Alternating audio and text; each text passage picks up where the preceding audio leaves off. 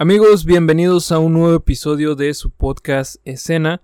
Eh, la semana pasada quiero pedirles una gran disculpa porque no hubo episodio. La verdad es que las fuertes lluvias tuve ahí por unos problemas técnicos que me impidieron subir el nuevo episodio y por ahí ya me regañaron de que no importa que salga tarde, pero el chiste es que salga. Entonces la próxima vez que vuelva a pasar algo similar voy a tratar de subirlo aunque sea a mitad de semana o lo más pronto posible, pero de que va a haber episodio, va a haber episodio menos, de que ya se acabe la temporada y ya no va a haber episodio. Pero mientras tanto, todavía ni siquiera llegamos a mitad de temporada, así que quiero mandar unos saludos de toda la gente que estuvo compartiendo el episodio anterior, el episodio de Clarisa. Quiero mandar un saludo a Andrea Esmeralda, a Karina González, a Nayeli Valle, a Londra Vitela, a Juana Guillón, a Javier Alonso, a Melina Ramos, a Rocío Esmeralda, a Leo Hernández y a Jessica Trejo. Muchísimas gracias a ustedes por haber compartido el episodio de la semana pasada. De verdad se los agradezco bastante. Esta semana tenemos como invitado al profesor Carlos Carranco, mejor conocido como el profe Carranco, aquí en la Facultad de Ciencias de la Comunicación. tuvimos una plática bastante, bastante amena, nos platicó por ahí unas anécdotas de cuando era estudiante, que era lo que hacía, hacía nos habló de performance, de la agresión en cuanto al arte, también nos platicó del cine mexicano, hablamos mucho de cine mexicano y unos que otros tips para la gente que le interese escribir guiones. Así que quédense porque la plática se pone bien bien chida y pues nada, bienvenidos.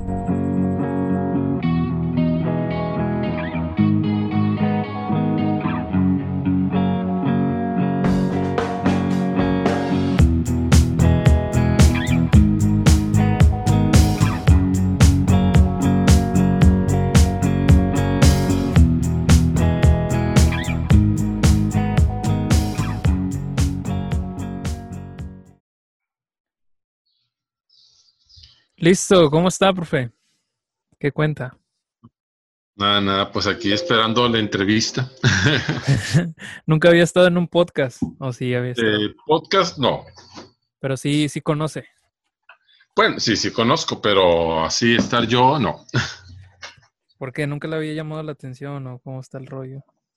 Pues no, como que no, ahora con lo de la pandemia, pues empecé a usar Zoom y empecé a usar todo ese tipo de cuestiones para poder estar comunicado con los alumnos, pero no realmente a fuerza nos estamos metiendo en esta situación. Así es. ¿Cómo, cómo le cambió ahorita las clases y todo ese rollo? ¿Cómo le afectó? Pues más o menos. Fíjate que lo que viene siendo como nos pescó con los dedos en la puerta, pues no estábamos preparados para, para muchas cuestiones, ¿no?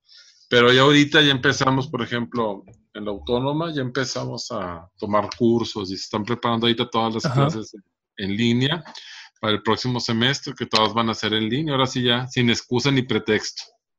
Oye, luego su formato de revisar, sí, sí cambió, ya, ya que usted se pone de que de uno por uno, bueno, al menos, no sé si en fotografía sí también lo haga, pero al menos... Pues va a tener, va a seguir siendo uno por uno, igual en foto y igual en guion, o sea, ya a mí me gusta revisar individualmente los trabajos para ver que estén bien y corregirlos. Creo que la retroalimentación es lo que más te ayuda en la, en el proceso de aprendizaje.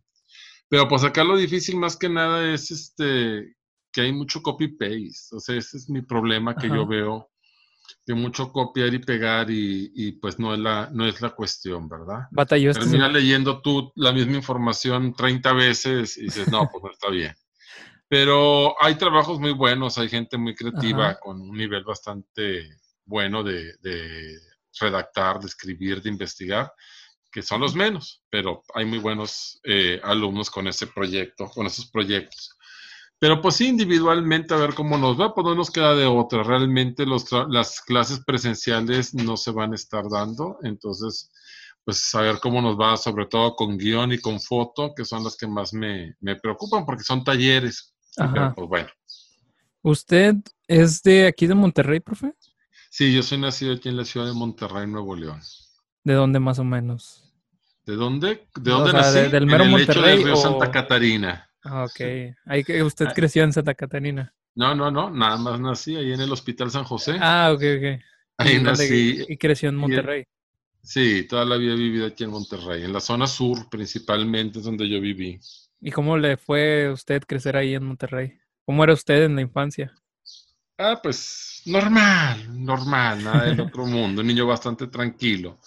De casa, vivíamos en una de las afueras de la ciudad. En ese entonces era una de las afueras de la ciudad. Ahorita ya está dentro de la ciudad. Y vi cómo crecía Monterrey. Este, pues una infancia tranquila, muy este, apapachado por la familia, este, pues ahí con los vecinos. Eh, fue muy bonita infancia.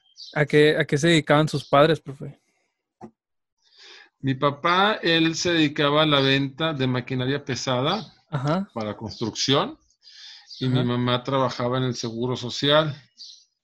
Ella trabajaba como asistente médica. A eso se dedicaban mis papás, los dos trabajaban. ¿Cómo influyeron? Eh? Son dos carreras bien diferentes. Digo, usted es eh, como escritor de guiones y es fotógrafo, pero ¿cómo le llama eso en lugar de pues ser por como lo que se dedicaba a su papá y cosas así. Bueno, lo que pasa es que a nosotros nos educaron, pues, ¿qué quieres hacer, no? Ajá. Nunca nos dijeron, vas a hacer esto, sino siempre nos cuestionaron, ¿qué quieres hacer? Y pues yo quería estudiar cine, era lo que yo quería estudiar, pero pues para estudiar cine apenas en irte al DF y no era nada fácil, la situación no era tan fácil como para poder ir allá. Y aquí en la universidad acaban de abrir la carrera de artes visuales. Entonces yo estudié la licenciatura en artes visuales con la acentuación en camarografía. Y ahí fue donde yo aprendí todo lo que viene siendo la cuestión de, de camarografía, de guion, de video, de producción. Ahí fue donde estuvimos trabajando en artes visuales. Fíjese, dice algo bien importante usted. Usted tuvo la suerte de que pues le, le dieron chance de, de estudiar lo que quisiera. Digo, muchos, y de la vieja escuela, pues todavía me tocó de que mis abuelos, entonces sí traían ese chip de que no, pues esto, esto es lo que debes de estudiar porque eres hombre. o cosas así, ya saben, ¿no? Los estereotipos. Y algo que usted dice que pues tuvo la suerte de que sus papás pues le dijeron que pues, pues darle a lo que el apoyo, ¿no? Más que nada. Sí, más que nada, del apoyo de, tener, que, que, tú puedas hacer lo que tú quieres, en lo que te sientes a gusto. Hay siempre el comentario del mismo, quién sabe de qué vayas a vivir, pero pues eso quieres estudiar, ponte a estudiar. Y pues eso estudié, ¿verdad? Y ahora vivo pues de maestro, dando clases. ¿Cómo fue? Se adelanta mucho, profe. ¿Cómo fue en su, su época de estudiante? Antes de, todo eso. No, pues sí, esa es este. Digo, no, no tiene que dar detalles. No, no, no, pero profesional, o sea, profesionalmente, o sea, se. como estudiante, como tal, o sea, no fuera. Hacemos muchos proyectos, tuvimos un, grupo de alumnos, o sea, un equipo de compañeros muy interesante que trabajábamos en equipo muy padre. Ahí en artes visuales teníamos también unos compañeros que iban más arriba de nosotros, que tenían nombres, ¿no? Se llamaban los fobios y hacían producciones y hacían este, instalaciones y hacían ahí cuestiones muy interesantes de, de producción de arte en ese momento, lo que en ese momento se daba. Y tuvimos también maestros muy buenos, estaba, había unos maestros que hacían performance muy interesantes, muy llamativos, o sea, como que rompiendo mucho con las cuestiones sociales, ¿no? Pues como es el arte. ¿A performance se refiere a como a qué, profe? Performance, por lo que viene siendo este arte de hacer como una historia contada con el cuerpo, este, con diferentes elementos que te ven a decir Por ejemplo, yo me acuerdo mucho cuando fue el 15 años de la Facultad de Artes Visuales, el maestro Juanjo, este, celebró una tipo misa, un evento religioso, en el cual él daba la comunión. Y como parte de la celebración del 15 años, ¿verdad? Y pues todos viendo, ¿no? El proceso. Y en eso estaba un escritor que se llamaba Macedonio. Y Macedonio cuando Juanjo le iba, Juanjo era maestro de la facultad, este, le iba a dar la comunión, Macedonio se voltea, se baja los pantalones y Juanjo le mete lo que sería una, simulando una hostia por las nalgas. Entonces, este, fue bastante, ya te imaginarás el revuelo que causó, causó en los ochentas ver eso, ¿verdad? Y en lo que tu formación como alumno, ves que tus maestros están haciendo ese tipo de cuestiones. Entonces ya desde ahí, pues bueno, nuestros maestros fueron gente muy, muy avanzada tuve excelentes maestros, tuve un maestro de artes, este, el maestro Juan Alberto eh, Pérez, muy buen maestro, que no sé, él, él, nos enseñó muchas películas. Por él conocimos a Pedro Almodóvar, este, lo veíamos mucho, nos gustaba, o sea, él nos enseñó así como que entenderlo. Y a otros directores de cine, ¿no? Eh, también pues, el arquitecto Armando Flores, que fue el fundador de la Facultad de Artes Visuales, un excelente, excelente maestro y la maestra Rocío Castelo, también una maestra de historia del arte, todos muy buenos maestros. Yo creo que eso nos apoyó mucho para ser jóvenes muy creativos y nos apoyaban. Una vez hicimos un trabajo final que lo presentamos en el baño de hombres. Este, y ahí fue toda la facultad dentro del baño de hombres a ver el trabajo final. Entonces, este, eran producciones. ¿Ese, cómo estuvo? El del baño? ¿Ese cómo estuvo el del baño? Si se acuerda. Pues eh, no, más, mucho más tranquilo, no, no, no. Ahí todavía no superábamos al maestro. Pero este, pues en televisiones, monitores, en las tazas de baño, simulando hay cuestiones de desechos.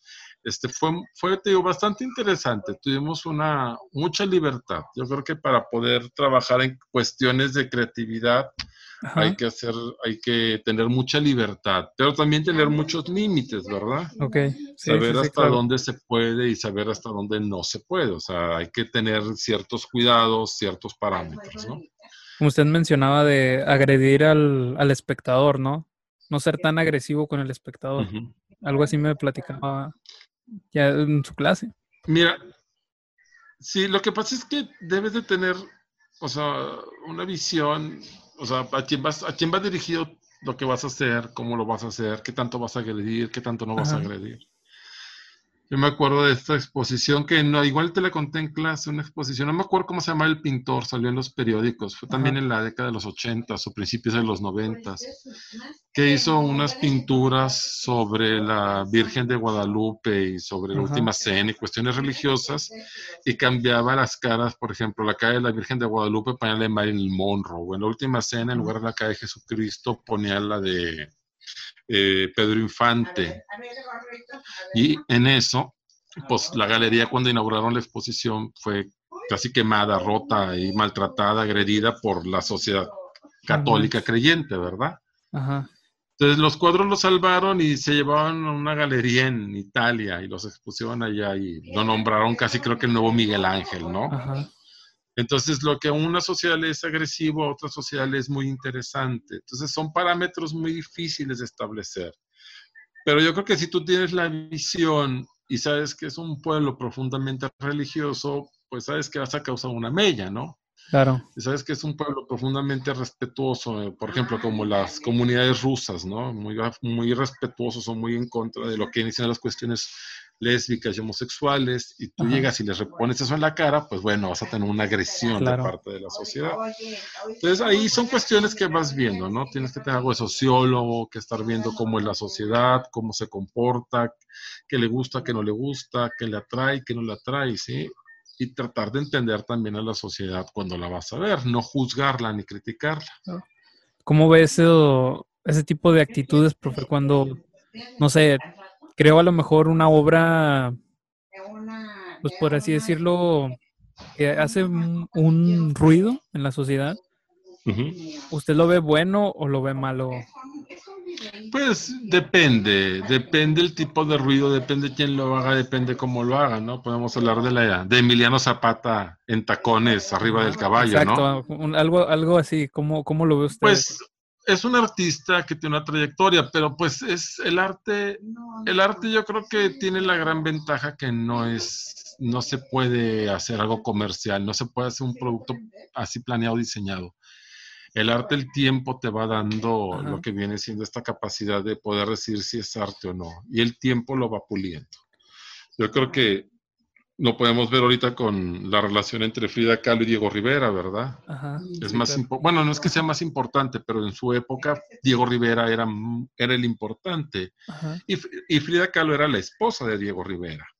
Y ahora vemos que Frida Kahlo es una artista completamente independiente, con una proyección internacional y con un valor de su obra este, muy diferente al que se le dio en su momento, ¿verdad? Y Diego Rivera sigue siendo el gran artista, Diego Rivera, el gran muralista, ¿no? Que eso no, no se cuestiona. Pero yo creo que el arte va teniendo esta cuestión que es el tiempo el que te va dando el nivel de arte. Y cuando las cosas son así llamativas, son así estruendosas, que llaman mucho la atención, que hacen mucho impacto, pues hay que esperar que el agua baje, ¿no? Hay que esperar que se tranquilicen las cosas para ya verlo desde otro punto de vista. Socialmente, la de Emiliano Zapata, pues tiene muchos cuestionamientos, ¿no? O sea, de que, además en esta época tan LGTBI, X y Z, pues entonces es, es otro contexto, ¿verdad? que en ningún otro tiempo se hubiera dado. O sea, antes ni gobernación, ni nadie hubiera permitido que se hubiera puesto así a un, pues, lo que viene siendo un padre de la patria, ¿no? Uno de los héroes que nos dio la Revolución Mexicana. Este, no se hubiera permitido eso, pero ahora se permite. Entonces, es otro contexto. Son muchas cosas que tenemos que ir viendo para poder analizar y para poder llegar a entender perfectamente bien. Pero creo que lo que es bueno, que se dé, que se abra, que se cuestione, que se hable, ¿por qué no, verdad? Entonces, ahí por ese lado también se puede ir. Muy bien. Eh, le iba a preguntar, hace rato me, me que uno de sus maestros le, enseñó a algunos directores de películas de los cuales pues le ayudó mucho usted a, no sé si le ayudó en su forma de escribir o, de componer los, los guiones. ¿Algún otro director favorito que usted haya tenido, que se haya clavado mucho en su etapa de universitario? Bueno, está David Lynch. David Lynch me gusta mucho. Este, definitivamente, a mí Almodóvar me gusta mucho también. Ellos son Woody Allen. Ah, ok, ok. ¿Mande? No, no, no, son, bueno, Woody Allen sí, es estadounidense, ¿no? Sí, Almodóvar es español, es madrileño. Este, y bueno, sí tengo, sí hay directores, bueno, los mexicanos, que están de moda, me encantan, ¿verdad? Todos ellos. Sí, los que están ahorita, ¿no? Eh, Alfonso Cuarón, lo que diciendo Guillermo del Toro, lo que me gusta mucho el trabajo que está haciendo, que están haciendo ellos a nivel internacional. Creo que ponen muy en alto el nivel de México. Eh, también, por ejemplo, en fotografía, bueno, pues eh, Figueroa me encanta, me gusta mucho el trabajo de Gabriel Figueroa como fotógrafo en cine. Y pues bueno, y ahí vas viendo una serie de, directores y de productores dentro del mundo del cine. Soy malo para los nombres, no soy muy bueno en recordar nombres, pero este, todos ellos te van nutriendo. Todo lo que vas viendo, todo lo que te van... ¿Eh? No, no, no, perdón. ¿Qué, opina del, director que hizo Ya no estoy aquí? Es su primera película, tengo entendido yo. ¿Qué le pareció la película o no la he visto? Sí, ya la vi, claro, la tenía que ver. este, es, para mí tiene un 10 en fotografía. Es una excelente fotografía. La historia es una historia, pues siento que es una historia muy producida para festival de arte. Ajá. tiene que ser lenta para que entren los festivales de arte. Tiene que ser de escenas largas para que entren los festivales de arte. Tiene que ser poco diálogo, o sea, como que tiene ciertas cuestiones muy ya muy marcadas, ¿no? Muy festivalera, ¿no? Sí, exactamente. Entonces, es lo que yo cuestiono. Pero pues también su primer trabajo, ¿no? Del director, hasta donde estoy enterado. De lo cual le da una gran validez. Creo que la historia es muy buena. Presentar ese Monterrey se me hace maravilloso. La escena del Cerro de la Campana, con atrás todos los edificios modernos adinerados de Monterrey, dan ese contraste, pues que te habla de lo que es Monterrey, ¿no? Como las grandes ciudades, muy contrastada. Eh, me gusta mucho, me gusta la película, me, se me hizo buena, pero sin ser tampoco nada del otro mundo, nada ultra maravilloso. Pero sí creo que es buena película. Usted, perdón, antes de que, pensé que le iba a interrumpir. Usted es fan de, esos trabajos acá festivaleros, tipo, no sé si, si haya visto Emma, la película de este, se me fue el nombre del director. No. Pero no sé si. No, no la he visto. La, última que vi así fue esta que hizo, ¿cómo se llama? Gael García. Es Gael la García. De Esa. ¿Estaba buena? ¿Le gustó? A mí me gustó mucho. Se me hizo igual, festivalera.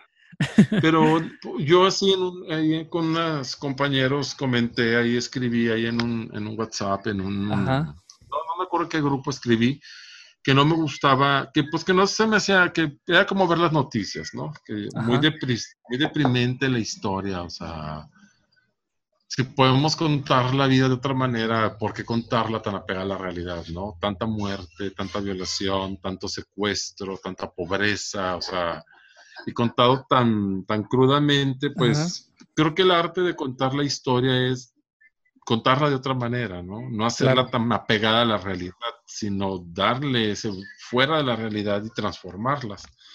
Yo ahí es donde creo que ya viene un cambio, ya debe de venir el cambio pronto en, las producciones festivaleras, ¿sí? Pero, pero pues hay, ahí van los, ahí van los trabajos cinematográficos. ¿No cree que, que, como el, como que el cine mexicano, pues desde que desde que fue, se, se apegaba mucho a lo que es el arrabal, como usted dice, a, lo trágico, a la pobreza, a la violencia. Este, ahorita anda en, el, en la época de, de las comedias románticas, que mucho, mucha gente se queja de eso. Pero cuando salen cosas como chicuarotes, cuando salen cosas como ahorita estamos hablando de ya no estoy aquí, como que las critican más. Entonces, como que, ¿cómo ve usted ahorita el cine mexicano actual? Pues mira, yo ese tipo de producciones, pues, mm, digo, no, es que no alcanzamos a ver toda la producción del cine mexicano. O sea, realmente las producciones se quedan enlatadas, es el tradicional problema de que no se llega a conocer bien lo que se hace, no hay una visión de todo lo que se hace, porque pues hay una falta de industria cinematográfica en el país. realmente lo que se hace es, es, poco y con las uñas, ¿no? Entonces sí se batalla bastante para poder hacer cuestiones cinematográficas aquí en el país, pero la, yo creo que lo que se está produciendo tiene un buen nivel cuando en festivales resaltan o se ven es cuando se voltea a ver para acá, pero yo creo que la temática es la que se tiene que pensar un poco más. Y el arrabal, pues es el que siempre nos ha dado la, la, visión, ¿no? Desde que este Buñuel ganó con los olvidados en Cannes, lo que viene siendo el, el, premio con los olvidados. Ajá pues yo creo que desde ahí México reacciona de otra manera al arrabal, ¿verdad? Buñuel en ese entonces fue corrido del país, creo que se le, se le pidió que se fuera por haber hecho esa película.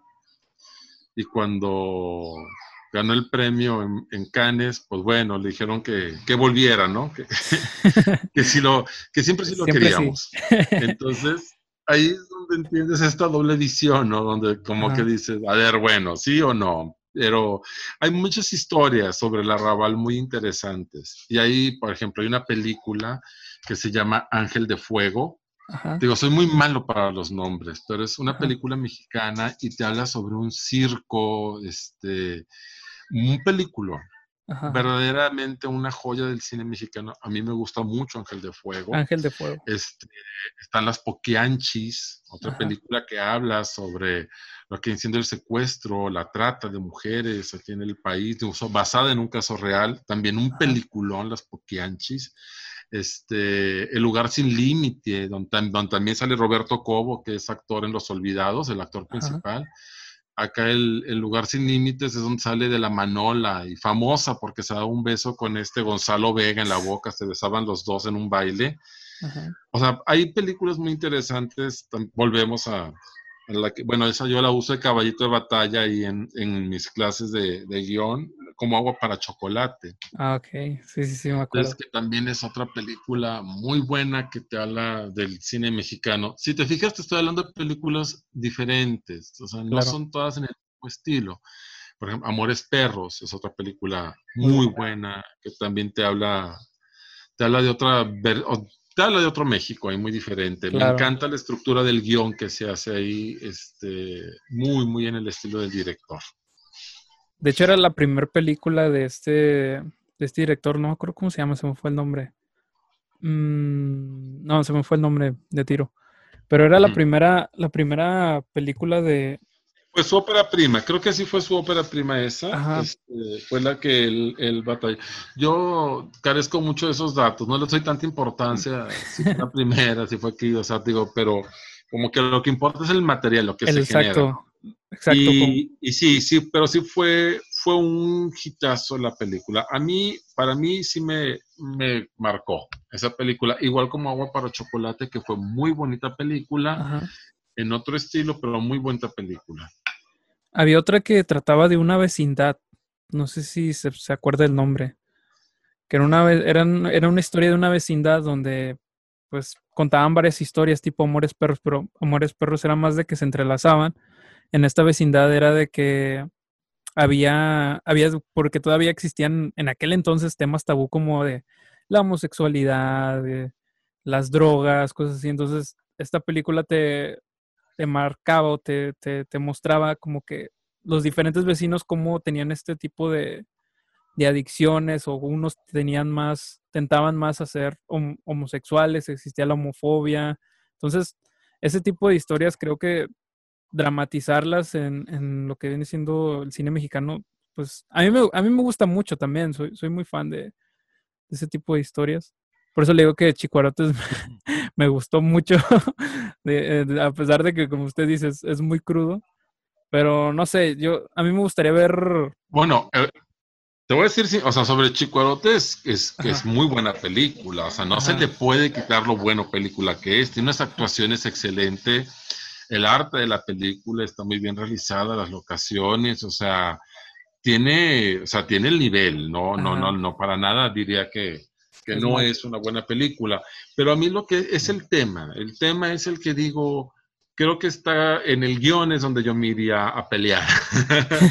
es donde yo diría, ¿por qué no estructurar la historia de otra manera? O sea, ¿por qué estructurarla tan, tan simple y sencillamente así? Entonces, creo que se puede haber trabajado muchísimo mejor la historia, pero sí es un trabajo muy digno de, de, representar a México está bien hecha, o sea, te habla muy bien de la, de la realidad del país, pero bueno, cuando la realidad es tan parecida a la realidad, creo que eh, ahí difiere un poco en el nivel de arte, ¿verdad? Okay. Pero, pero sí, no, es muy buena película, no digo, las actuaciones son maravillosas. A mí todos los, o sea, la vi completa.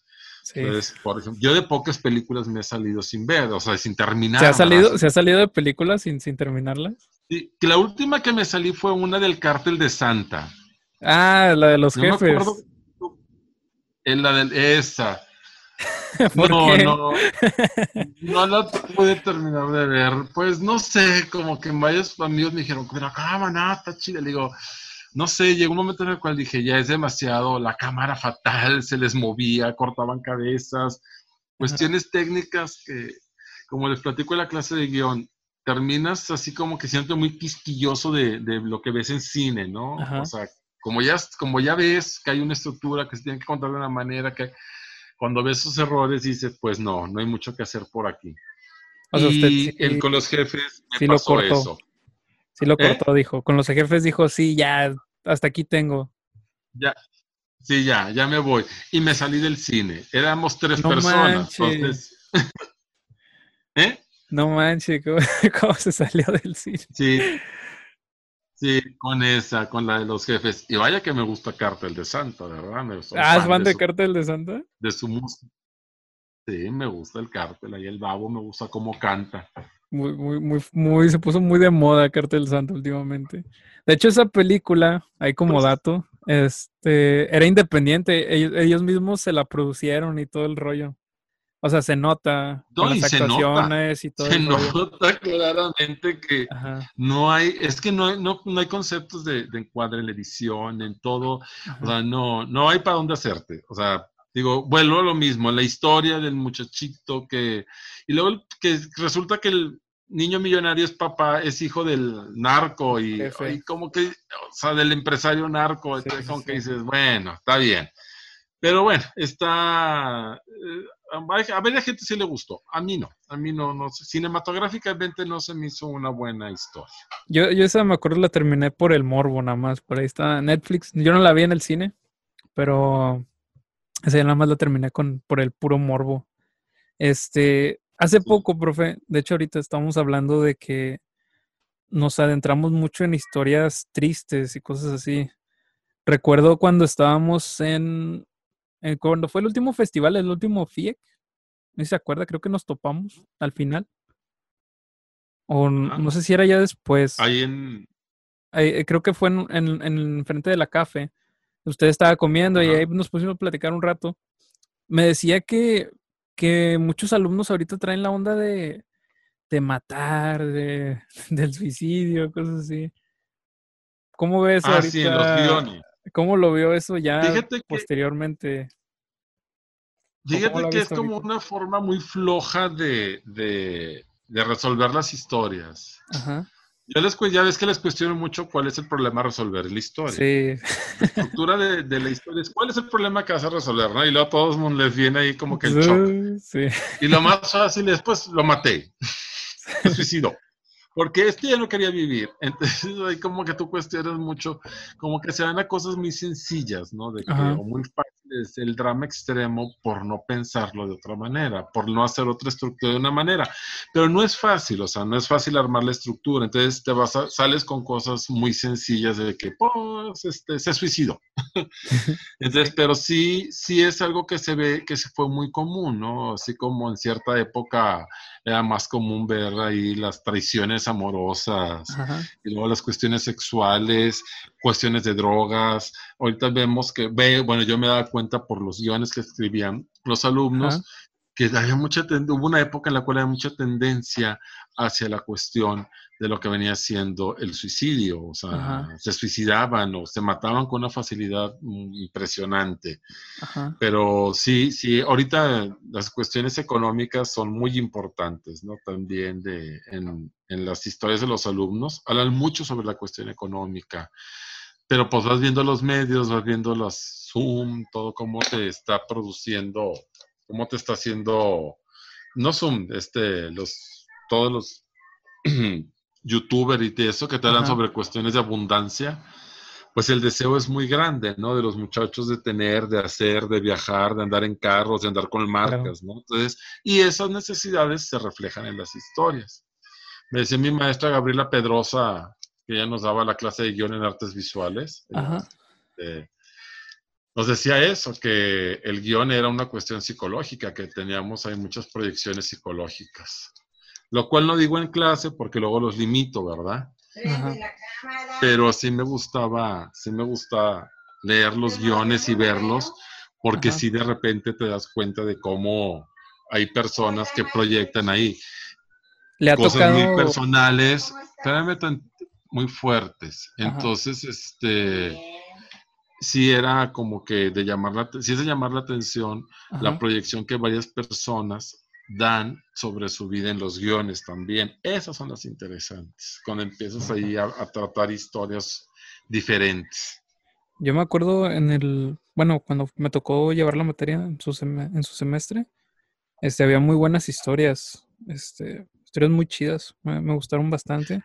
Sí, hay unas hay una creatividad impresionante, o sea, realmente volteas y ves eso y si hay un nivel de creatividad muy, muy amplio. Yo me acuerdo de una historia de una niña que ponía un extraterrestre en el planeta Tierra porque algo así como Superman, ¿no? Que lo tenían que salvar de su planeta. Pero hacía que se fuera la luz en el hospital y suplantaba a un niño, lo, le quitaban el alma y entraba el extraterrestre ahí lo escondían. Entonces estaba muy interesante la historia, bien locochona, muy, muy padre la historia. Se me hacían historias muy buenas, he visto cosas muy interesantes, así como ideas muy interesantes, pero hay un cuestionamiento, ¿no? Siempre hay un cuestionamiento ahí con el alumno hacia dónde va tu historia, o sea, qué quieres contar, porque luego también llegan y te cuentan cosas muy fuertes, muy impactantes. Ok, ya me lo contaste, ya hicimos ahí la terapia psicológica de que lo contaras. Pero ahora, ¿y hacia dónde va tu historia, no? Ajá. Entonces tengo el caso de un, era, en ese entonces todavía era alumna, y ahorita es alumno, este, ah, caray. Eh, y que quería hablar sobre su cuestión de cambio de sexo. Ajá. Entonces le dije, ¿y qué es lo importante que me vas a contar de tu cambio de sexo? Dice, no, lo que pasa es que yo cuando en mi familia dije que era, que era lesbiana, que me gustaban las mujeres, este, todo el mundo se opuso, menos mi mamá, mi mamá me apoyó. Pero ahora que quiero hacerme el cambio de sexo, mi mamá me dijo que si hacía eso, que me fuera de la casa. Dice, es que mi mamá no me quiere comprender. Entonces yo nada más le comenté, le dije, ¿y tú por qué no comprendes a tu mamá? O sea, comprende que a tu mamá le educaron que eso que tú estás haciendo es completamente antinatural. O sea, ella tiene otra formación, ella tiene otra educación, ella tiene otras bases. Y mucho está haciendo con aceptarte, como para que todavía le cargues más la mano con un cambio de sexo. Claro. Pues, también trata de comprenderlo. O sea, ¿cuál es la visión de lo que vas a presentar? ¿no? Y cuestiono mucho son las clases de producción de guiones. O sea, ¿qué, ¿qué, quieres contar? O sea, si es importante, el tema sí está fuerte, sí está interesante, ¿no? Pues un cambio de sexo no es cualquier cosa. Creo que se puede hacer una muy buena historia, pero ¿hacia dónde la vas a dirigir? Pobre de mí, nadie me entiende, nadie me comprende, soy el maltratado o la maltratada. Pues nada, ¿verdad? Entonces, pero sí fue una historia, sí fueron cuestiones muy interesantes. Ves cosas muy padres, cosas de abandonos, cosas de violaciones, cosas así de dramas fuertes que llegan y cuentan ahí como, la clase mucho como sus cosas ahí, ¿no? Ok. Para usted, ¿por qué es tan importante el problema? Siempre es algo que recalca en sus clases de que el problema, el problema, el problema. ¿Por qué es tan importante el problema, profe, por usted? ¿Por qué es tan importante el problema? Porque creo que es lo que se tiene que resolver. Ajá. O sea, ¿se resuelve o no se resuelve? Por ejemplo, en esta película que hablamos ahorita de los qué? Los chacuaqué. Chicuarotes. Los chicuarotes. Por ejemplo, cuando llegas a entender cuál es el problema a resolver ahí, entiendes la historia. Entiendes y comprendes cuál es la historia que se tiene, que se está contando, ya sabe dónde va, y con todo lo que se va revistiendo a la historia, ¿verdad? Que es donde tú vas a estar acentuando tu forma de pensar o la ideología de tu historia. Yo creo que el problema es la base, o sea, es la base de la historia. Si tú sabes qué problema tiene que superar tu personaje, y cuál va a ser el cambio psicológico que va a tener, porque debe de tener un cambio psicológico. Lo importante en la historia es que hay un cambio, la transformación. A los seres humanos nos gusta ver cómo se transforma todo el mundo y nosotros quedarnos sin transformar, ¿verdad? Pero nos encanta ver cómo en las historias se transforman, cómo retan a las familias, cómo retan a los países, cómo van, pero y cambian y se esfuerzan y sacan desde lo más profundo de su ser cuando están más este, abajo, sacan esa fuerza para trascender, ¿no? Entonces, y salimos, y no se diga cine gringo, ¿verdad? Ese es el fan. Claro. Pero yo creo que es ahí donde radica la importancia del problema a resolver. Este, saber hacia dónde va tu historia y saber qué es lo que tiene que cambiar tu personaje para poder hacer algo interesante. ¿Es importante ponerlo al principio o al final o no importa dónde lo pongas el problema? Es importante que lo tengas en mente, que tengas bien claro. Y en tu historia, bueno, yo la divido en las tres partes tradicionales, ¿verdad? Lo que viene siendo este, presentación, desarrollo y desenlace. Okay. Y pues ahí el problema ya depende, es que ya ahí depende la estructura, o sea, lo básico cuando van empezando, pues sí, siempre va donde mismo, ¿no? En la presentación se, hace la presentación del problema. Pero y en el desarrollo se ve si se puede o no se puede. Por lo general, en la, en la mitad de la presentación no se hace, no hay, es como que el problema no se resuelve. Viene el cambio en la mitad de la presentación, del desarrollo y ya es cuando ya empieza a ver que el problema se puede resolver. Y luego ya en el final, pues es cuando se resuelve o no se resuelve el problema y de qué manera. Es como que la forma básica, ¿no? Pero como ya les digo, o sea, una vez ya armando las estructuras, ya pones como quieras, ya haces lo que quieras y lo transformas como tú quieras, ¿no? Claro. Para usted... Sí, sí, sí, dígame. No, no, diga. Este, para usted, ¿qué es más importante a la hora de, hacer, por así decirlo, una producción, una película? ¿Es más importante lo visual o el guion? O sea, ¿se puede ver una película No, muy no. buena? La- Ah, ¿Lo bueno, visual no. rescata al, al, al guion o no? No, no, no, nunca, nunca. Ajá. Una buena historia, decía un, un amigo, en paz descanse, que era guionista, que hizo, sí, llegó a hacer unas varias producciones. Él estudió cine en Francia, estudió guion en Francia, fue donde estudió. Este, César Jaime se llamaba. Y él hizo, él decía que para que una película funcione solamente debe tener tres cosas. Un buen guion, un buen guion y un buen guion. si tienes una buena historia, Ajá. no ocupas grandes explosiones, no ocupas nada. Es como cuando les digo a los Avengers, ¿no? ¿Cuál es el guion de los Avengers? Explosión, explosión, explosión, te voy a matar, te voy a matar. Córrele, córrele, córrele, persecución, te voy a matar. Bomba, Ajá. bomba, explota, explota. Y te voy a matar, te voy a matar. Pues es una historia visual, es una historia de mujeres muy bellas, hombres muy robustos, muy Ajá. informados, grandes maquinarias, muchas explosiones, pero que es la historia, o sea, realmente no hay una historia ahí firme o interesante que contar, ¿sí? Llegar a quitarle los diamantes al puño o ponerle todos los diamantes al puño. Bueno, ¿entiendes? Sí, sí, sí. Entonces ahí es como que volteas y dices, eh, pero son historias muy visuales para gente Claro. que quiere ver cuestiones visuales, ¿no?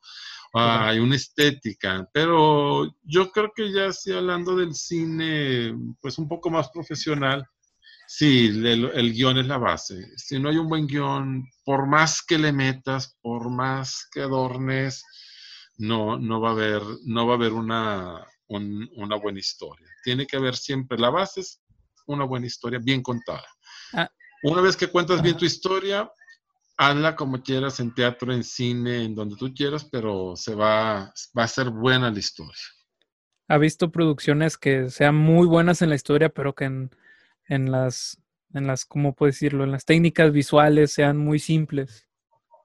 ¿O no? Pues no, no me podría acordar ahorita de alguna sí, pero hay una película que yo, sé, vi, que yo vi que se llamaba La Buena Hierba. Ajá, Creo que sí se llamaba así. Es una película con Patricia Reyes Espíndola que- y con este Alberto Estrella, mexicana, que hablaba sobre el- la muerte, que el- una mujer que la va Alzheimer y le pedía a su hija que la matara. Dice, no me dejes vivir. Y era una mujer que se dedicaba a toda la cuestión de la herbolaria, de plantas, este, y sí trataba, sí era una muy buena historia, era una muy buena historia y le, le pedía a la hija que la matara, muy sencilla, algo así, muy, muy de F, ¿no? Pero sí le, sí le, sí era con muy bajo presupuesto, me gustó mucho. ¿Ha visto No, la buena hierba, creo que se llama. La buena Sí. hierba? ¿Ha visto Historia de un matrimonio? De Marriage Story. Eh, estuvo muy sonada el año pasado. Finales, creo. Mm, No, gringa. Es, sí, sale Scarlett Johansson y Ajá. Adam Driver como protagonistas. Trata de- del divorcio de... Bueno, en, en sus personajes, ellos se divorcian. Entonces te muestra cómo es todo este proceso y así. Es una película que también es medio... Se ve que es como de medio bajo presupuesto. Pero el guion es muy bueno y, y como que el director supo aprovechar los pocos recursos que tenía para darle como que eh, lenguaje cinematográfico. ¿Usted qué, qué- qué tan importante cree que sea este lenguaje cinematográfico a la hora de, de hacer una película? Pues es básico. Es como cuentas tu historia. O sea, el lenguaje cinematográfico es tu firma, es tu sello.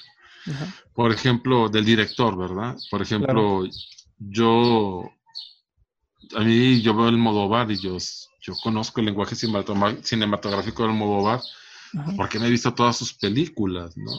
De hecho, tuve la oportunidad de ver una que se llama Pepe, Lucy Ball y otras chicas del montón, que fue la primera película que hizo Pedro Almodóvar y se tardó, tiene unos errores de seguimiento horribles, pero Continúa. porque se tardó años en hacerla. O sea, grababa, filmaba y luego detenía y meses, juntaba dinero y volvía a juntar a los actores y volvía a filmar. Entonces. Sí, muy interesante, pero es un peliculón, es una historia muy buena, tiene todo su sello artístico. Entonces vas viendo que ciertos directores ya saben lo que te puedes esperar, ¿no? Claro. Cuando tú ves, por ejemplo, las de este por ejemplo, Birman, me gustó mucho cómo la contó, pero es la misma historia como las cuentas. O sea, ya hay, un, ya hay un sello del director. Por ejemplo, Woody Allen, sus películas también tienen un sello muy característico. Es el estilo del ya sabe lo que vas a ver. A mí Woody Allen me gusta en algunas películas. Creo que una excelente película es todo lo que usted quería saber del sexo y nunca se atrevió a preguntar. Yo creo que ahí es, es, es muy buena película. Hay, hay varias historias de esa película bastante buenas. ¿Qué le ¿Eh? pareció la última que sacó, la de Un día lluvioso en Nueva York? ¿Le gustó? Sabes que no la he visto. Oh, ya la quería ver en cine, pero no la alcancé a ver en cine. Entonces voy a, tenerla que, bajar. Pero sí va teniendo cambios, pero en su estructura es la misma base. O sea, Sí, sí, sí. Ya ves al artista, o sea, ya sabes cuál es su sello, ¿no? Es el, como el, novelista, que ya sabes cómo más o menos dónde va y que te sorprende, ¿no? Claro. ¿Usted cree que es un cambio constante de mejora o a veces van en, pues, en declive? Por ejemplo. es como los pintores, es como los escultores. Siempre están en un cambio, siempre están en, en una búsqueda y no es cuando yo me doy cuenta que hay artistas que buscan para agradar, para seguir vendiendo, pero el, hay otros que lo hacen por su estilo, que es lo que les gusta. Y eso lo hacen de una manera muy natural y creo que eso te da más bases, ¿no? el seguir tus instintos, más que preocuparte por si es algo que va a agradar o no va a agradar, hago algo que, a mí me, convence, algo que personalmente lo, me identifica. Pero en esas cuestiones. Oiga, le iba a preguntar su top 3, tu top, top 3, es que me pongo muy nervioso, su top 3 películas favoritas. Uy, no, tengo muchas, pero... Bueno, top 10, top 5. no, bueno, de mi, que se le haga más fácil. digo, a mí es una, una que me gusta mucho el cine mexicano, de miedo, es la de El libro de piedra. Ah, esa es muy buena. Ese es un película. Hay otra que me gusta mucho visualmente, está muy buena la historia, que se llama The Pillow Book, el libro de cabecera. Ah, ok. También ese es un historión buenísimo, muy buena película. ¿Ese que es drama? Es drama, sí, apenas ese que lo veas, esa está muy buena para que le eches ahí, ahí búscala. ¿The Pillow? ¿Cómo? Ya, The Pillow Book, libro de cabecera. Ya es, es una película creo que noventera, de los noventas, entonces para que más o menos ahí le busques. Ok. También está, bueno, están las de David Lynch que a mí me encantan. Este, está también la de los tres colores, rojo, blanco y azul. Ah, pues fue con el cine que yo me formé, ¿no? Fue con el cine que yo vi, te digo, que me... ¿Kubrick? ¿No le gusta? la de Ángel de Fuego, me ah, gustó mucho también. Eh, ahí tengo varias, tengo varias. Del cine mexicano, por ejemplo, ese cine maravilloso en blanco y negro Pepe el Toro y este, nosotros los pobres y ustedes los ricos y esas cuestiones se me hacen maravillosas. Yo, yo nací con ese cine, de niño yo me eduqué con ese cine y me gusta mucho. El de Joaquín Pardavé, todas esas películas me divirtieron mucho, me entretuvieron mucho. ¿Cantinflas no le gustaba? Eh, Cantinflas sí, no tanto, no, no, no fue así mi pasión Cantinflas, no, no me considero apasionado de Cantinflas, respeto y, claro. y nivel, ¿no? Y creo que internacionalmente tiene un nivel muy importante Cantinflas, ¿sí? Cuando, pues fue uno de los artistas que resaltó por la guerra, ¿no? Claro. Pero es muy bueno, es muy, muy bueno, él se me hace un excelente actor, creo que hizo muy buen trabajo.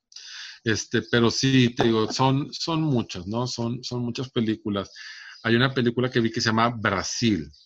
Buenísima, buenísima Brasil, que hablaba sobre los medios de comunicación, cómo te controlan.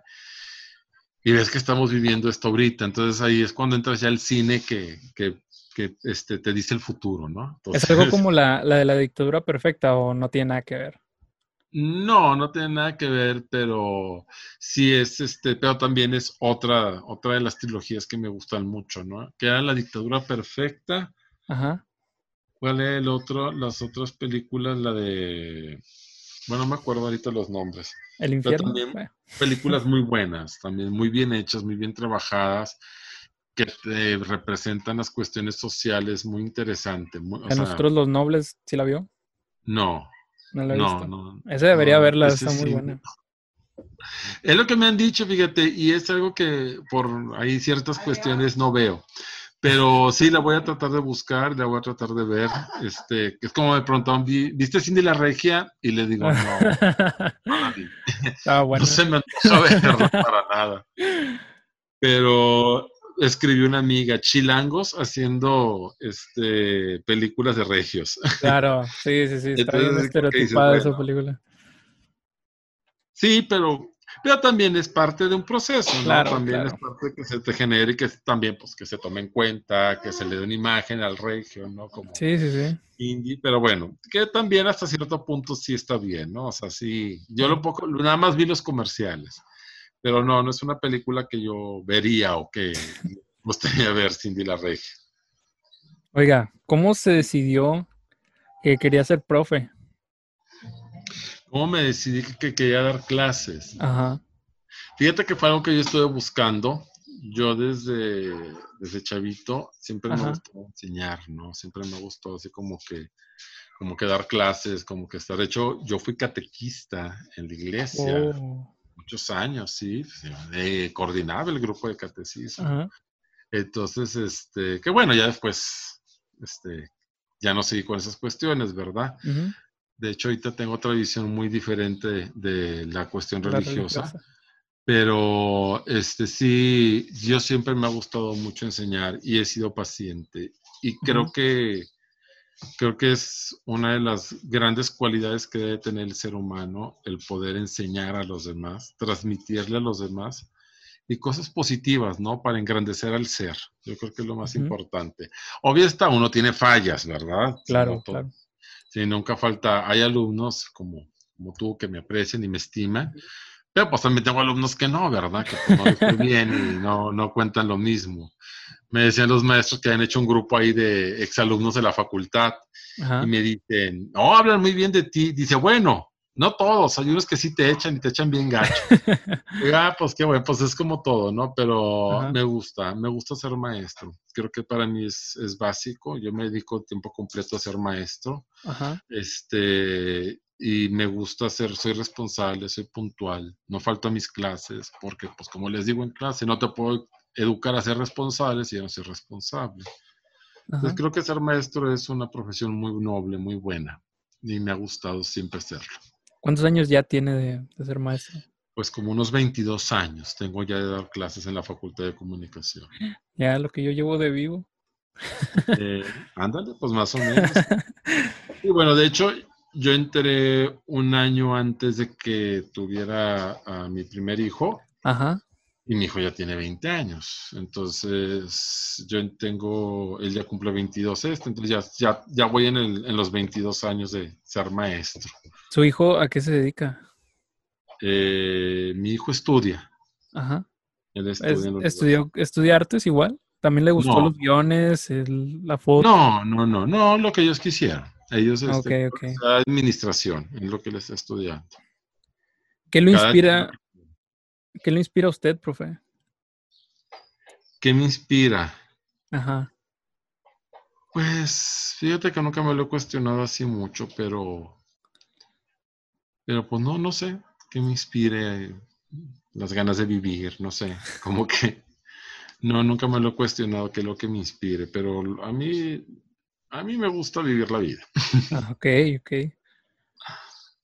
Usted le iba a decir, ahorita hablando de cuestiones de enseñar y, y todo eso, a mí, a mí se me hace una, una de las profesiones más chidas el, ser profe, ser maestro, porque no todos tienen esa facilidad de transmitir el conocimiento. Hay, hay maestros que yo conozco que son muy buenos, que no voy a decir nombres para no quemarlos, que tienen mucho conocimiento, pero no tienen la manera de transmitirlo. Y hace poco hablaba con un, de hecho, un, invitado antes de usted, este, bueno, dos invitados antes de usted. Este, uno de ellos me habló de, de eso, de que, de que no todos tienen como que la manera de, de transmitir ese conocimiento. Entonces, ¿cree que haya una como cualidad en cuanto a enseñar o no? Claro, claro, debes de tener, ahí debe de, haber una pasión para enseñar, ¿sí? O sea, definitivamente pues en el sistema muchos son maestros porque les consiguieron la plaza, porque entraron por cuestiones de amistad, porque les dejaron el puesto, y ahí es como lo ves, ¿verdad? Pero pues sí ves ahí la diferencia entre unos y otros maestros, ¿no? Yo creo que lo más importante es enseñar. Y si tú enseñas, el alumno Mira, yo cuando, por ejemplo, tengo amigos que están en los medios de comunicación y cuando llegan los exalumnos ya titulados a los medios de comunicación y le dicen, ah, ¿conociste a Carranco? Pues no es por, sí, pero siempre hacen buenos comentarios de mi persona como maestro, ¿verdad? Entonces, yo creo que digo, pues estoy haciendo bien mi trabajo. Si hablan bien, ya titulados, ya que se fueron, pues es que les, dejé algo positivo en su vida.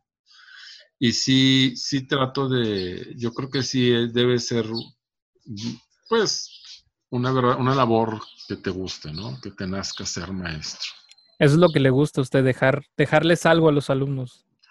Sí, sí, definitivamente. Trabajar con ellos y, que haya un, una semillita y sembrada, ¿no? Ajá. Le iba, le iba a preguntar, ahorita actualmente está, está ¿Planeando algún proyecto que tenga ahí en mente? Pues no, no tengo ahorita. Ir cerrando. Ahorita no, fíjate, ahorita con esto del coronavirus todos los proyectos cambiaron. Claro. Pero sí, no, no ahorita no hay ningún proyecto en puerta.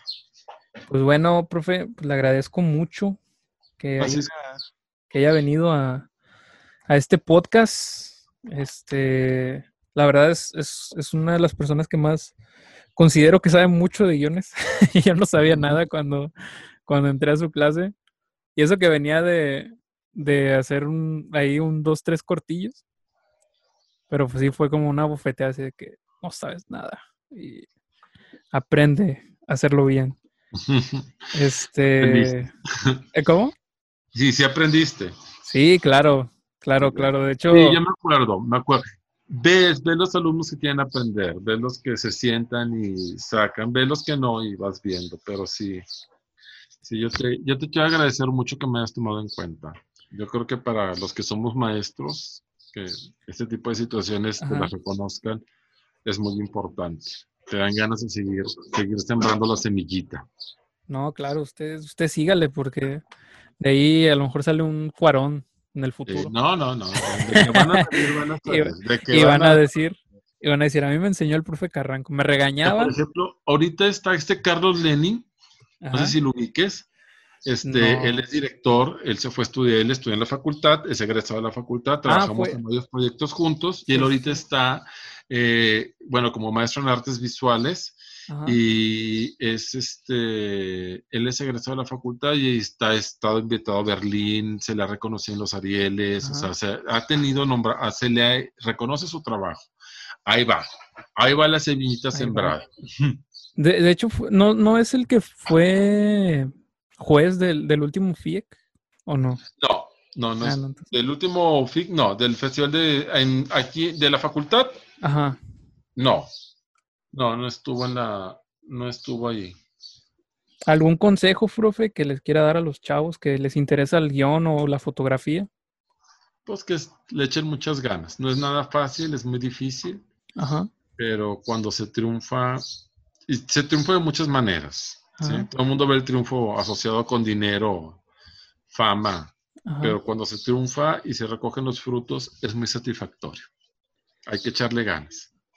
Pues muy bien, profe. Yo acostumbro en este podcast a que mis invitados me hagan una última pregunta, pero ellos me la hacen a mí. Este, lo que sea. Digo, ya les pregunté una hora. Entonces, ellos tienen. Tienes preparado para que te pregunten, no para andar haciendo preguntas, pero bueno. Sí, vengo ¿Qué te pregunto, Francisco? ¿Qué lo, te pregunto? Lo que usted, lo que usted me quiera preguntar, no, no importa. Pues, ¿cuál es tu proyecto de vida? A ver, ándale. Ah, cuéntame tu proyecto de vida, a ver, ¿cuál es en la cuestión profesional? ¿Profesional? Sí, sí, sí. ¿Hacia dónde quieres llegar en tu Pues, eh, proyecto de vida? Pues no sé, en la, en la- en la profesional, pues como todos, me imagino, terminar la universidad, este, a lo mejor todavía me, todavía me está dando ahí cosquillas de estudiar una maestría, este, y proyecto de vida ya al- a largo plazo, lo único que quiero es, es dejar algo, ya, ya lo había platicado en un, en un podcast anterior, quiero dejar algo, algo, tal vez, no sé, no, no algo como un hijo, nada de eso, sino algo más como artístico, algo que, que le que influencie a, a las personas, no a todas, todo el mundo, porque pues, es imposible, pero que como que cierto nicho me diga, ah, mira, eh, puedes checar esto, como ser un algo ahí medio inspirador, por así decirlo. Este, algo así me gustaría dejar, como marcar a, a lo mejor algunas personas en, a lo largo de mi vida y que conforme pasen las generaciones, a lo mejor se pase mi lo poco que sé o, mi poco conocimiento o, lo poco que haya hecho. Entonces, creo, yo creo que eso es, eso es mi, mi meta de vida ahorita, actualmente. Ok, no, pues qué bueno. ¿Cómo ve? Pues bien, bien, trascender. Yo creo que todos los seres humanos, una cuestión natural es el querer trascender, Claro. trascender en los demás. Es algo muy básico y muy, muy natural. Sí, de hecho, ahorita estoy leyendo La negación de la muerte, todavía no lo termino, de. Ernest Becker. Este, Ajá. y habla justamente de eso, de las, las, él habla de tres maneras en las cuales el hombre se niega a morir y se resguarda en, primero en, su, en dejar hijos o dejar, como por decirlo, generación, una generación.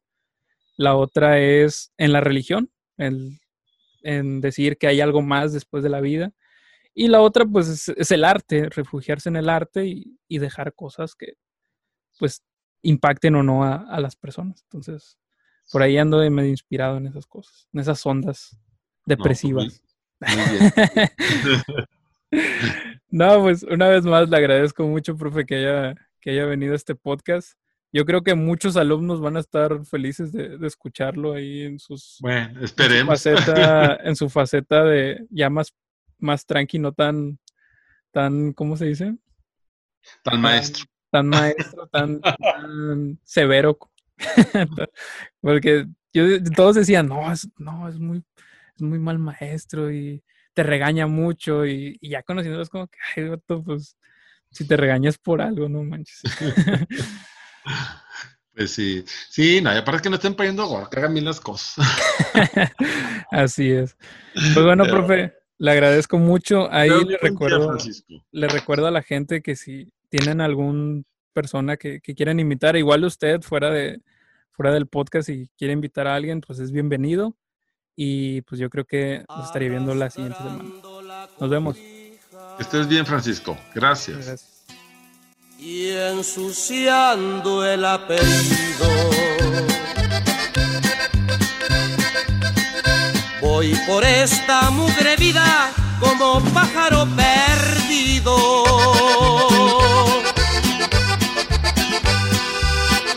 ¿Dónde estás que no te encuentro? ¿Dónde diablos has metido? Este anda gota y gota, corazón, ¿dónde te has ido?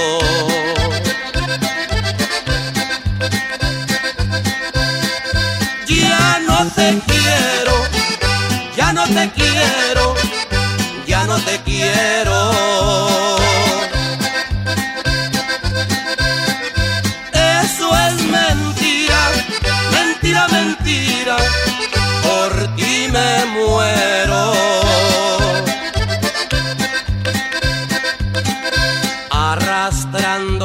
Cobija y ensuciando el apellido.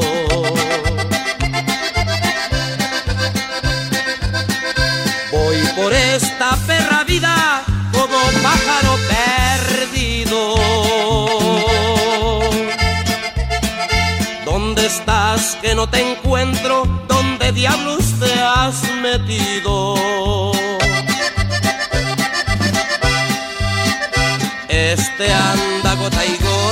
Corazón, vuelve conmigo.